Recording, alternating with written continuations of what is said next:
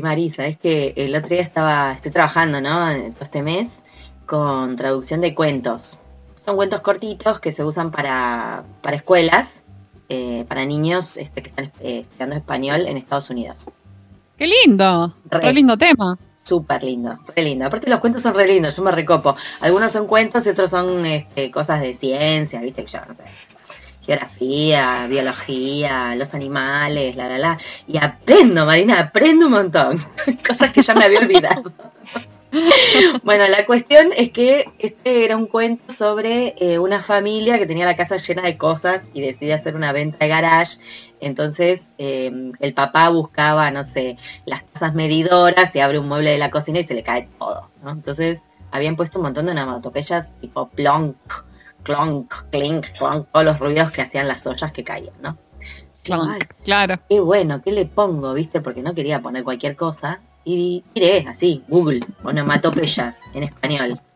Y me encuentro con esta página hermosa. ¿Alguno, algún podcast te escucha va a pensar que soy medio tarada, que no la había visto nunca antes. Bueno, lo lamento. Yo la encontré ahora. Es la página de la Fundeu. Y se llama Tatatachan. Dos puntos 95 onomatopeyas. Ya, es una preciosura. Te digo, me encantó. Porque hay algunas que son como, digo, más allá de la obviedad que vos decís, ay, a ver cómo pongo tal. o-". Hay algunas eh, onomatopeyas que son obvias, que son conocidas, pero hay otras que uno dice, "Ay, por ahí alguna que yo no conozco, por ahí la puedo poner de otra manera, ¿no?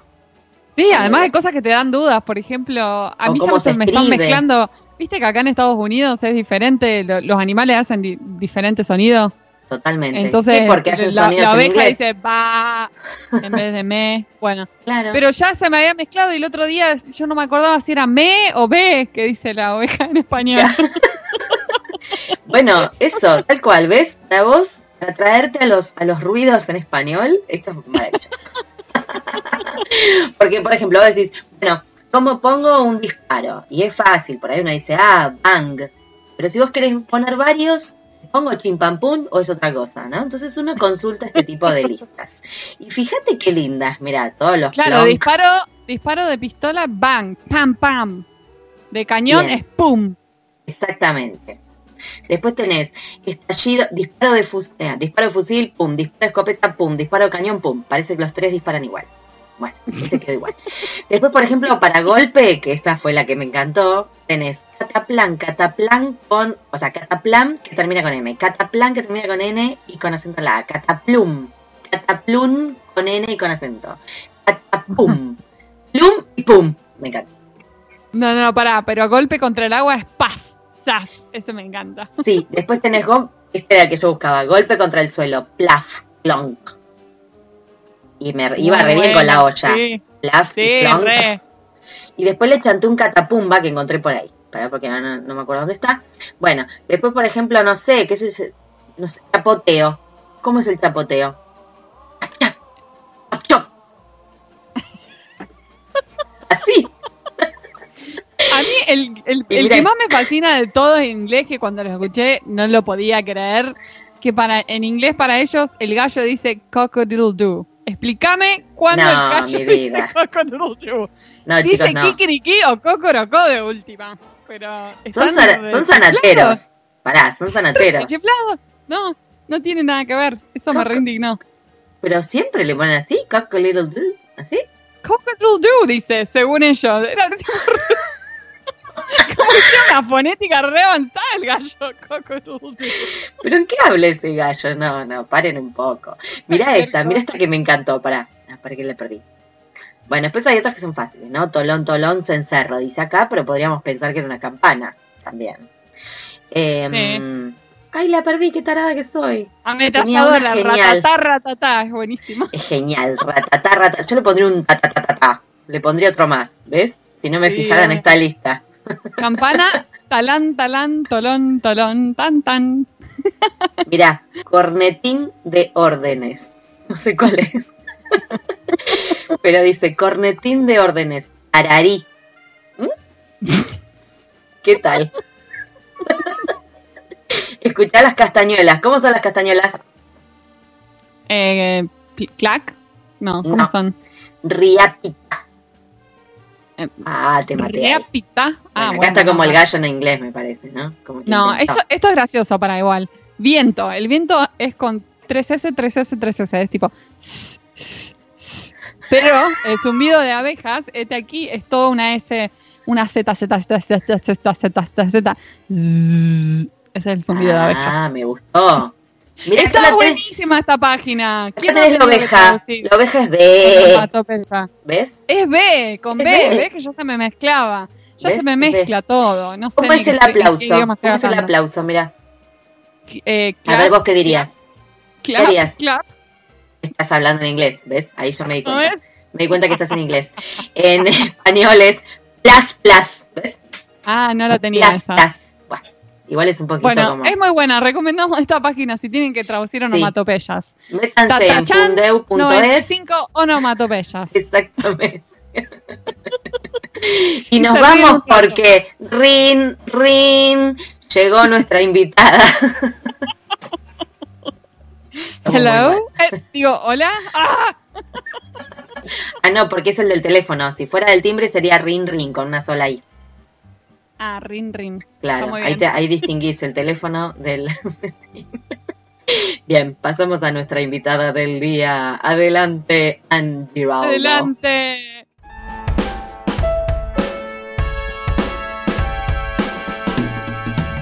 Hoy tenemos el gusto de entrevistar a Anne Giraldo. Ella es licenciada en traducción e interpretación de la Universidad Ricardo Palma. Estuvo a cargo de la traducción y adaptación para doblaje de la película animada La Gran Aventura de Gamba, en donde prestó voz para el personaje de Josie.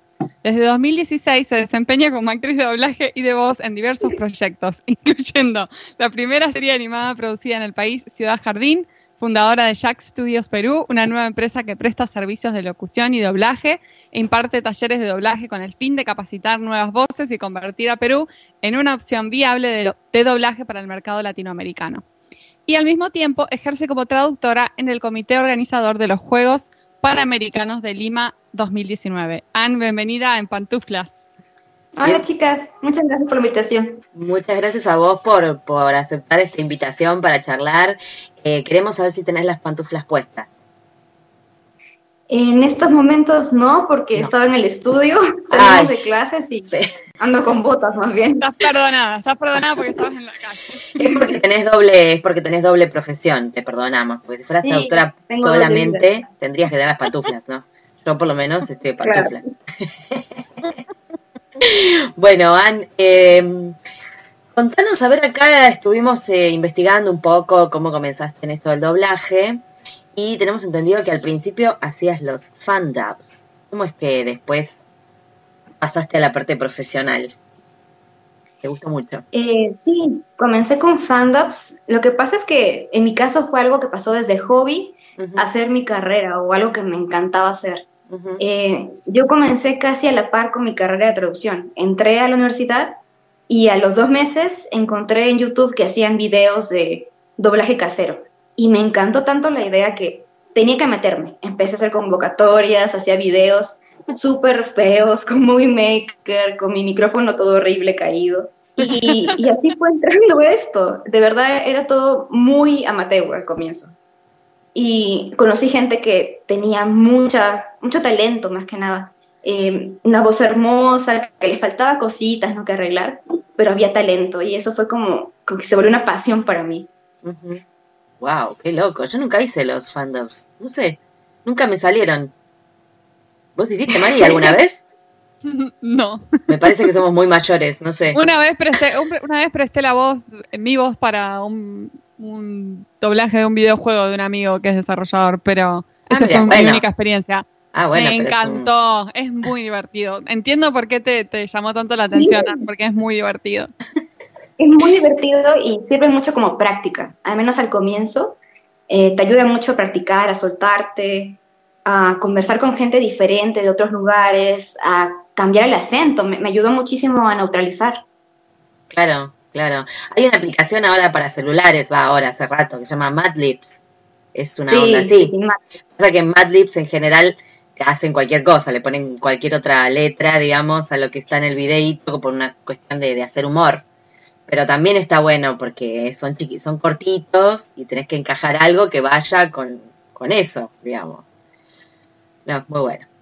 Ani, ¿cómo, contanos cómo fue el paso de estar haciendo esto como hobby y después empezar a hacerlo de manera profesional y, como trabajo.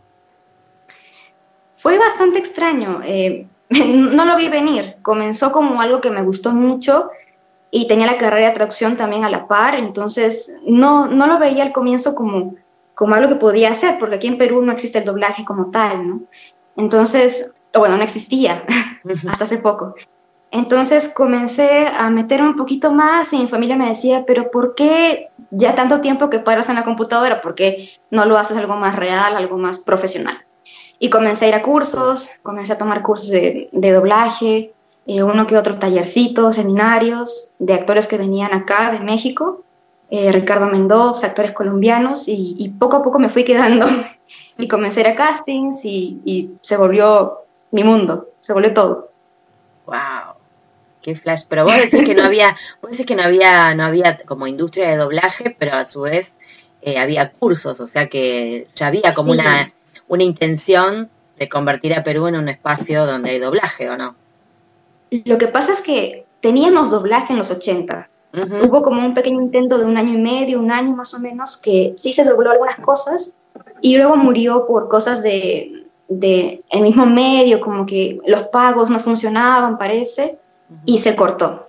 Entonces, lo que se hizo fue retomarlo. Sí, se retomó. Claro, es un caso muy similar. Se empezó a retomar ahora y cuando yo comencé con esta onda del, del fandoblaje, del fandom, em, comenzaron a venir algunos actores mexicanos a hacer talleres, pero más que nada en el sentido de shows, como de convenciones. Claro. Y poco a poco veía gente que se jalaba lo del doblaje, ¿no? Vinieron más, vinieron más y, y, uno como que ya va cogiendo de cada cosa un poquito, vas aprendiendo nuevas cosas de cada persona y luego encontré talleres que ya eran de doblaje, en sí de doblaje, y eran más intensivos, ya era una estructura más, más profesional, por decirlo así, ¿no? Y vas aprendiendo de todo. Y yo sigo aprendiendo hasta ahora, o sea, apenas veo un, un taller, me meto porque todo enriquece. Claro, claro, y aparte es, una, es algo constante que, que tenés que ir como siempre mejorando. Bueno, acá tengo una pregunta que es como mm, decía personal, pero en realidad es para porque queremos saber todos.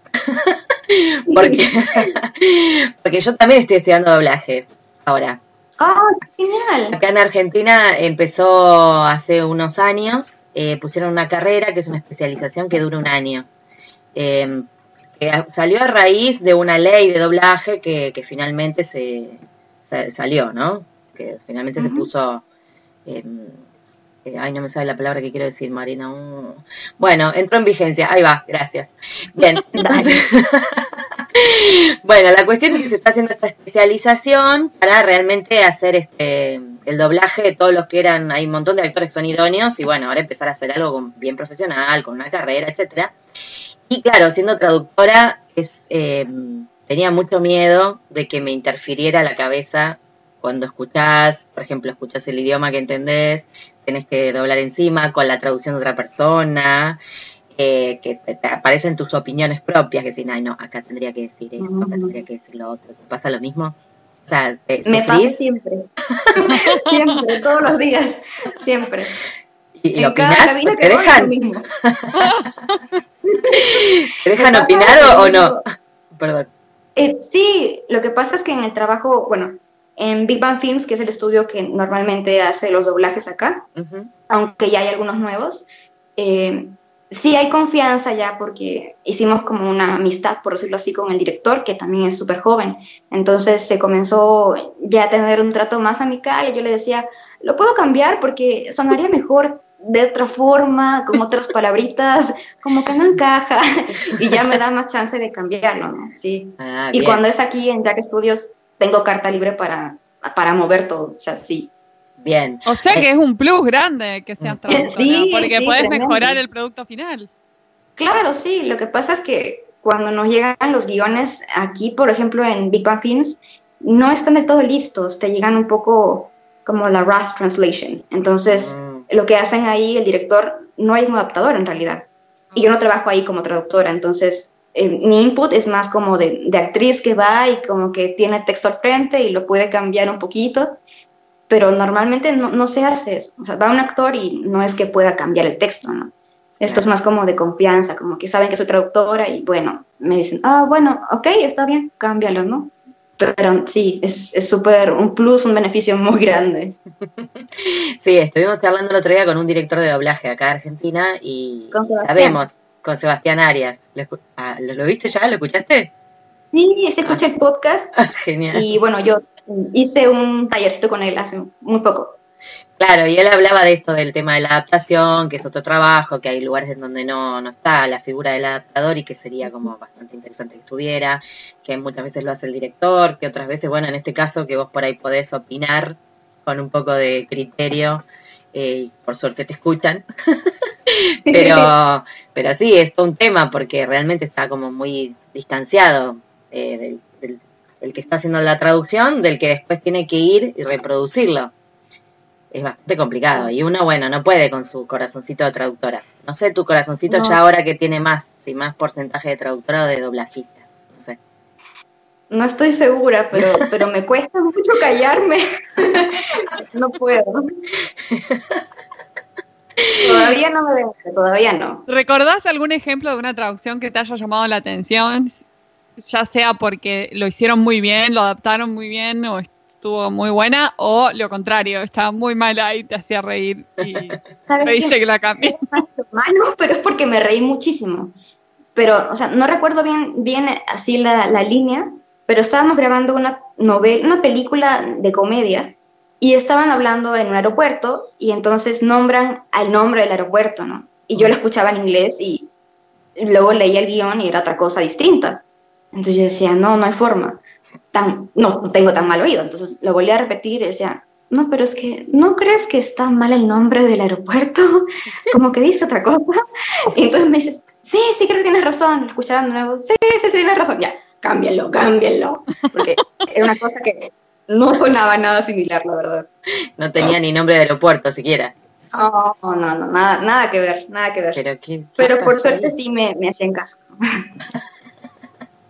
¿Qué habrá pasado ahí? ¿Quién habrá metido la cola? Bueno, ahora habla, que estamos hablando esto de que, de que tenés así como el corazón dividido, eh, lo que dice acá, lo que leímos, digamos, que en, esta película, La Gran Aventura de Gamba, hiciste eh, todo el trabajo, básicamente. Sí, era, era traducción, más y después lo que doblaste. Y luego era, claro, era yo en cabina grabando a Josie que ya era otro trabajo diferente, ¿no? Era fuera de la traducción. Qué bueno eso, porque pudiste como pasar por todo el, todo el espectro, digamos, de las dos cosas. Sí, sí.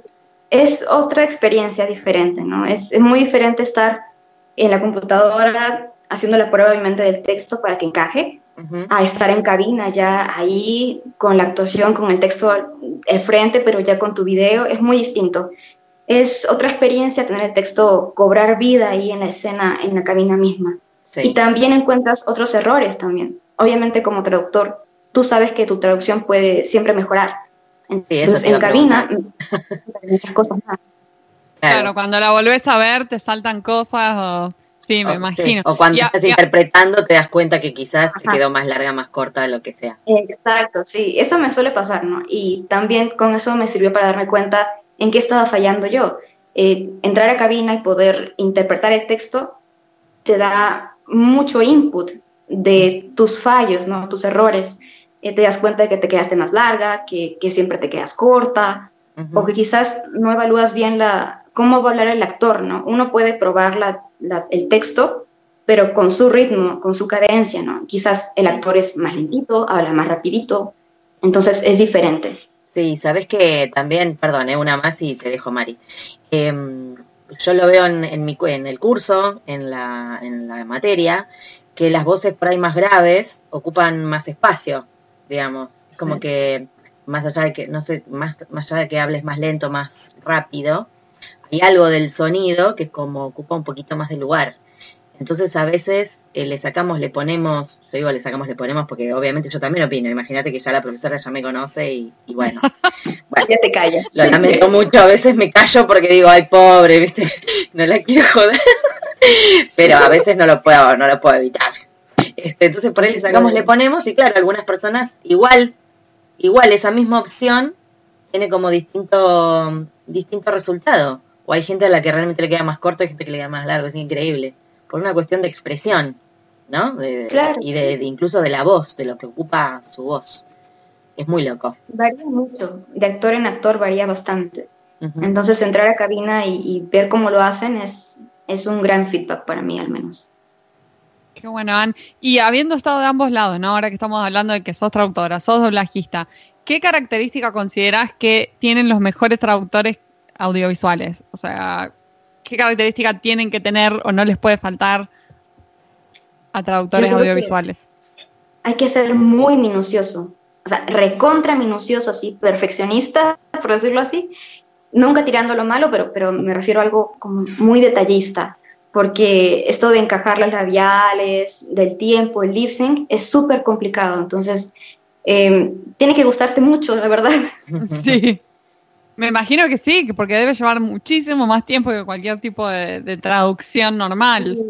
Sí, bueno, es, es todo un reto para mí, es algo que al inicio jamás pensé que haría. Yo, me veía y decía, quizás voy a ser traductora de legal, jurídico, no me gustaba tanto, pero es lo que había. Pero cuando entré a este mundo del doblaje fue todo un cambio y cuando empecé a hacer doblaje y traducción audiovisual, lo vi como un reto enorme porque es súper complicado, es súper complicado. O sea, las labiales, el lip sync, tienes todo un mundo atrás. Sí, es más complicado de lo que parece, ¿no? Más de lo que parece, sí. Sí. ¿Y me parece que a simple vista se ve como algo re divertido, me voy a reír y va a ser gracioso y divertido, pero sí, me imagino que debe ser como re difícil. o sea, te rompes la cabeza pensando en las palabras y dices, ay, no entra, no entra, ¿y ahora qué le pongo? Pero, pero al final es súper divertido igual, o sea, me encanta. Sí, es un desafío. A nosotros nos gustan los desafíos, a los traductores, ¿no? Claro. Después cada uno elige con qué con qué se va a romper la cabeza, pero más o menos somos todos parecidos, creo. ¿Y cómo es que nace? ¿Eh? Masoquistas todos. Masoquistas y locos, sí, estamos todos locos, tal cual. ¿Y cómo nace Jack Studios en Perú? Jack Studios eh, nació más que nada porque hacía falta nuevas voces. Y no solamente nuevas voces frescas, sino también con un poquito más de peso actoral. Eh, aquí todo se dio mm, algo como un boom, por decirlo así. Se cogieron voces de donde había, locutores, gente de teatro, actores.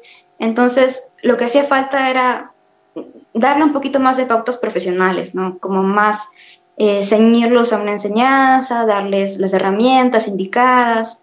Entonces, la idea de que Estudios es eso, ¿no? Es una parte al menos de lo que hacemos. Generar actores de doblaje que tengan realmente eh, un background eh, en actuación, que sepan manejar la voz, que sepan poner la dicción bien puesta y que sepan entrar en cabina. Eh, y aparte, lo que hacemos también es ofrecer servicio de locución, lo que es doblaje, traducción audiovisual. Y bueno, un, un, extra nuestro es que queremos también incursionar en lo que es teatro, ¿no? Queremos que la gente que salga de aquí realmente tenga ese background de actuación en teatro. Es muy importante para nosotros. Em, y básicamente es lo que hacemos ¿no? en este momento. Es una empresa nueva, eh, pero tenemos todas las ganas de seguir adelante y de que la gente se meta de lleno en lo que es doblaje y que crezca. ¿Y con qué tipo de clientes trabajan? ¿Hacen eh, cosas para televisión, documentales, películas? ¿Qué tipo de material hacen? Por lo general es doblaje. Bueno, en mi caso al menos como, como actriz de doblaje, eh, sí, solemos hacer doblaje para películas, por ejemplo. Eh, también hemos hecho para series animadas. Aquí ahora se está haciendo doblaje para una serie peruana llamada Ciudad Jardín, donde doy voz a Lila. Eh, es una serie para niñitos más que nada, pero es 100% peruana, doblada aquí también. Y también para locuciones, se presta servicios de, doblaje de voz, de actuación de voz, para spot comercial también. Y en lo que es documentales, aún no se ha hecho mucho aquí. Okay. Es muy difícil, ¿eh? Yo estuve así en la clase, esta última clase tuve documentales y salimos todos como, no servimos para esto. Yo también siento eso. Eh, me parece que son un poquito más complicados, no sé. Muy difícil, el, el rol del narrador, Eh, además está, eh, estábamos trabajando con un documental muy lindo, incluso, mira, como traductora digo, qué, qué lindo que está traducido, qué buenas, había un montón de palabras bellas, digamos, poéticas, Eh, pero es muy difícil narrar, que sea interesante, que tenga, eh, no sé, ritmo, en neutro y toda la historia. No sé, muy, el muy peso en la complicado. voz y que no, no aburra cuando estés narrando. Y Todo Claro. me parece súper difícil. Que no Sí, aburra sí. y que no parezca leído, sí, me imagino que debe ser re Exactamente. difícil. esa es la parte más no difícil del asunto del documental. Sí, sí, una- me imagino, porque es un choclo que tenés que leer. Sí, sí, pues además lo estás leyendo, no lo decís de memoria, lo lees. Claro, más vale. Entonces, claro, de- o sea, lo escuchás, después te escuchás a vos mismo y decís, ay, qué bodrio, yo este documental no lo miro, que te querés morir. te quieres morir. Y cuando vas al cine, ¿ves subtitulado o doblado? Ah, Ah, eh, ah, sí. Bueno, lo suelo ver en original, para empezar, y si es que algo me, me llama la atención, como que veo algo que puede ser difícil, como ese bichito del traductor, que siempre está ahí, entonces sí lo busco en doblado. Pero cuando veo Netflix, por ejemplo, algunas series, opto por hacer como cambios, como que veo una escena en, en el original y luego lo cambio al doblado y así y así, porque me da como este, esta curiosidad de escuchar cómo lo hicieron, ¿no? ¿Qué, qué hicieron o cómo lo hicieron? Sí, es verdad. ¿Y cuál viste? Así, últimas que te, que te acuerdes, alguna que digas, ah, esta está buena, eh, doblada. Para recomendar. Estaba viendo la de, la de Black Mirror, me quedé viendo, justo creo que la dirigió Sebastián Arias.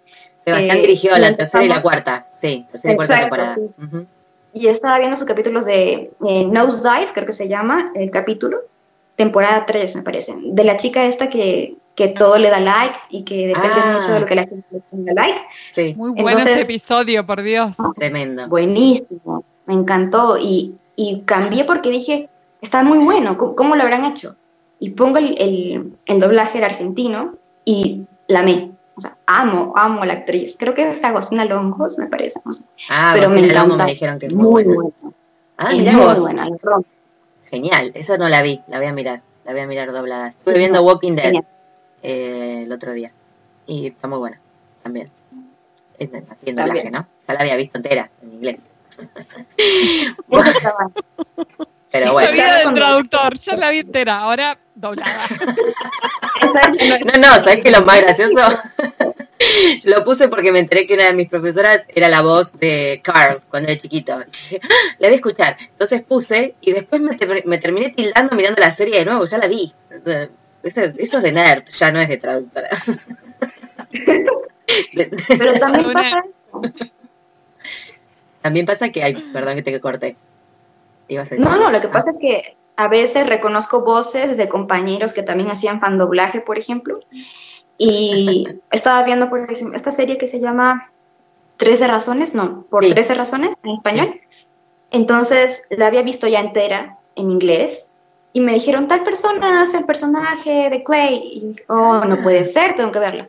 Y lo puse otra vez en el doblaje, escucharlo todo y estaba aprendida como, como tonta y todo el rato viendo lo mismo. ¿Quién hace que la que, yo la vi, 13 Reasons? Me Ah. encanta. No recuerdo su nombre. Lo que pasa es que en el, en el fan doblaje todos tienen a- apodos así, seudónimos Ah, de años o cosas japonesas. Ay, se ponen los nombres de la gente por eso. Claro. lo voy a buscar. Lo voy a buscar en, en Me Wiki dicen Doblaje. quién es tal persona digo, no sé. No sé quiénes son. No sé cómo se llama. Mira vos. Mari. no sé y contanos, ¿qué, ¿qué consejos tenés para un traductor que le gustaría empezar a incursionar en hacer doblaje? Le llama la atención y quiere ver qué oportunidades hay, qué, qué le aconsejas que haga un traductor. Si está pensando meterse a lo que es traducción audiovisual, o traducción para doblaje, mi primera recomendación es que consuma doblaje, que, que empiece a ver doblaje, porque no hay otra forma de aprender. Tiene que gustarte, tienes que estar viendo, ser muy minucioso, detallista y, y siempre tener ese, ese bichito de, de preguntarse, pero ¿y cómo lo hicieron? O, ¿O qué pusieron aquí? ¿O cómo podría yo hacerlo también? O sea, ¿qué otra alternativa podría yo también poner? Porque nunca hay una sola opción. Entonces creo que es más ese bichito de curiosidad del traductor que deben tener todos. Que hay que seguir alimentándolo con doblaje. Dándole comidita, su doblaje, doblaje. para que vaya comiendo. Creo que eso es súper importante para todos. Buenísimo. Sí, me, me, estoy imaginando un tamagotchi, un tamagotchi. un tamagotchi, ¿por qué? Porque Va a crecer. para que no se muera. Claro. es verdad. Tienes razón, claro. Bueno, alimente su tamagotchi del doblaje, compañero traductor. bueno, ¿cuáles son los principales desafíos que vos observás en la industria del doblaje en América Latina? Si es que observas algún desafío en particular. Mira, creo que principalmente es lo que conversábamos hace un rato, que el traductor o adaptador no siempre está presente o cerca en cabina, no está a la mano. Eh, cuando surgen cambios o surge algún problema en cabina, se suele dejar de lado el traductor o adaptador, mejor dicho, porque es el último que está tocando la traducción, em, y, hacen cambios sin consultar o, sin preguntarle, oye, ¿te parece bien? ¿Esto funciona? ¿Funcionaría? Entonces, creo que lo que habría que crear es esa dinámica, ¿no? De esa sinergia entre el adaptador, traductor, si es que es la misma persona, y, la gente que está en cabina, el director y el actor. No hay eso, eh, no lo veo aquí en Perú tampoco. Eh, en el trabajo aquí en Jack Studios sucede porque yo soy parte del equipo, entonces tengo que estar, pero no lo veo en otros lugares. Entonces creo que es muy importante para que el doblaje salga bien, porque sin traducción bien hecha, no hay doblaje bien hecho. Claro. Sí, claramente. Sí, sí, sí, son dos componentes que tendrían que ir de la mano. Eso. Y me parece que hay industrias más avanzadas, como quizás en España o en México, que, que eso no, digo, no estoy hablando con conocimiento de causa, pero daría la sensación de que quizás eso ya está como más, más organizado, ¿no? Podría ser, sí. Creo que. Otra cosa que, también veo. Perdón, te corté. No, no, no, no, eso ya está, terminé. Otra cosa que también veo es que eh, el trabajo entre actores a veces, bueno, no a veces, siempre suele ser separado, ¿no? Se graba de manera individual, viene uno, sale, entra el otro, pero a veces no funciona del todo bien, o sea, las escenas no siempre se sienten bien actuadas, ¿no? no hay esa química con el otro actor. Entonces, tal vez sería bueno recuperar eso que había antes en el doblaje, de tener a un compañero, un actor al lado, y se graba al momento, ¿no? Creo que me encantaría ver cómo funciona ahora. Sí, eso estaría bueno, es verdad. Es cierto, porque uno, uno cree que es como estas fotos que ponen, viste, cuando los actores de Hollywood graban voces de, dibujitos y te los muestran en la cabina, todos cantando y qué sé yo, no están todos juntos. Y el, el doblaje se hace individualmente. Eh, quizás, no sé, me imagino que por ahí podés escuchar la voz del otro que ya grabó, pero no es igual. Es cierto que si pudieras interactuar quizás hasta se le podría dar más naturalidad a una escena. Sale más orgánico, sí, además puedes alimentarte de, la energía de la otra persona, sí, hace toda la diferencia, eso no sabía yo que se grababa. Pero por otro lado, supongo que si son, suponete, dos, y uno la caga, hay que empezar de nuevo y así. Exacto. Sí, es otro, me, parece, que me parece que eso empezó a suceder y que era claro. Fácil fue eso, porque si alguien la caga en la escena, ya fue. O sea, ya la, la cagaron. Claro, este, creo que tiene que ver con eso. Mira, en una clase hace poco hicimos de a tres, pero por una cuestión de tiempo dijimos, bueno, vamos los tres, pero claro, hay un solo micrófono, entonces nos damos del empujar para pararnos adelante del micrófono. Al final fue una batalla campal dentro de la cabina, porque no, si hubiese, no había tres micrófonos, había uno solo y vos no puedes hablar al costado del Me imagino que va a haber mucha más posibilidad también de tentarse de la risa si tenés a otros compañeros ahí, porque a veces debes tener que estar diciendo cada pavadas, me imagino, doblando, eh, o cosas que uno, no sé, que me imagino que, si uno lo hace solo y está en el spotlight no se va a estar riendo de uno mismo, pero si tiene, a, tiene a un contraparte es como... No, pero son profesionales, Marina. Ah, mentira. claro, exacto.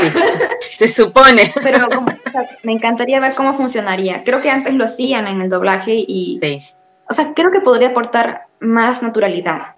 Pero obviamente está este, este problemón que armas cuando se confunde uno o se confunde el otro o entran a, hacer ya lo que decimos acá como el chongo, que se ponen a jugar, a, bromearse Y es un problema, obviamente. Sí, Sí, sí, en realidad problema. estaría bueno. La verdad que yo lo, lo pienso y me parece que estaría bueno. En algunos casos quizás, no te digo en una escena En donde hay algunos 15, pero dos o tres no estaría nada mal. Eh, como para entrar también al pie, que a veces uno entra por una cuestión de, de time code, pero no es igual que en una conversación, ¿no? Bueno, me gusta, me gusta tu propuesta. Ah, Vamos a, vamos a ver si prende. Vamos a ver si alguien se engancha, ¿no? Y te Ay. da bola. Y para, para ir cerrando, nosotros solemos hacer una pregunta al final que es, ¿qué es para vos ser un traductor exitoso? No hay respuestas correctas. Acá es una pregunta media filosófica, así que todo vale. Mira, para mí, yo me sentiría súper feliz, exitosa ya es otra palabra, pero yo creo que eso va por ahí. Eh, el traductor es un poco invisible, ¿no? Pero eh, sin tener que recibir reconocimientos en sí, me encantaría, podría el cine sentarme y ver una traducción que yo haya hecho o haya ajustado y verla ahí doblada y sentir que la hice súper bien, o sea, poder reírme y decir, wow, o sea, qué, qué genial, qué capa que eres. Por decirme eso sería wow, o sea, Disfrutarlo. muy bien. Exacto, o sea, me amaría yo misma y diría, wow, no, en serio, bien hecho, o sea, bien hecho. Eso creo que sería un sentimiento de un traductor exitoso, para mí al menos. Más que, que aparecer en los créditos o si aparece o no aparece, más que eso es como una satisfacción propia, ¿no? Decir, wow, de verdad mejoré un montón, qué bien, o sea, me reí conmigo misma, lo logré, ¿no? Genial. Ya te imagino sentada en el cine dándote besos a vos misma, comprándote así un balde de "Oh, pochoclo más capo". grande como premio. qué bueno, qué bueno. Bueno, eh, te queremos agradecer mucho tu tiempo de hoy para charlar con nosotras. La verdad ha sido un placer. Y bueno, nada, que sigan, que sigan para adelante con Jack Studios, con el doblaje, con la adaptación, con todo, que siga creciendo Perú como industria de doblaje, que, ahí hay, se ve que está pujante. Muchas gracias a ustedes por la oportunidad de, de permitirme hablar sobre lo que se hace en Perú, lo que queremos hacer, cómo vamos haciendo las cosas, el progreso y, y sobre esta gran iniciativa que tenemos todos de que surja el doblaje peruano. Muchas gracias, de verdad. Placer. Todo lo mejor para vos, Ann. Gracias. Un beso Mil gracias. Un beso a ambas. Saludos por ahí, por, por Perú. Gracias. Adiós.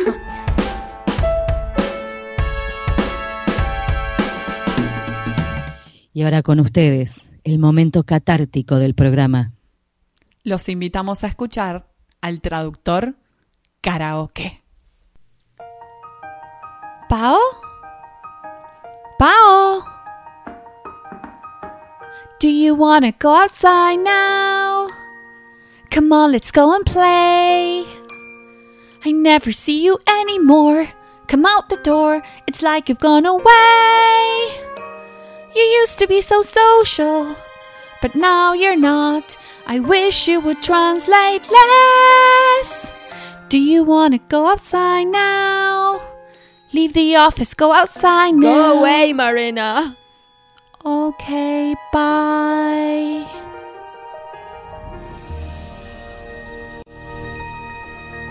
Don't stop the flow, don't interrupt. I have to finish, don't make me get up. Spell check, QA, I must proofread. Do something wrong, and every PM will know. Gotta work, gotta work, can't have a life anymore. Gotta work, gotta work, that social girl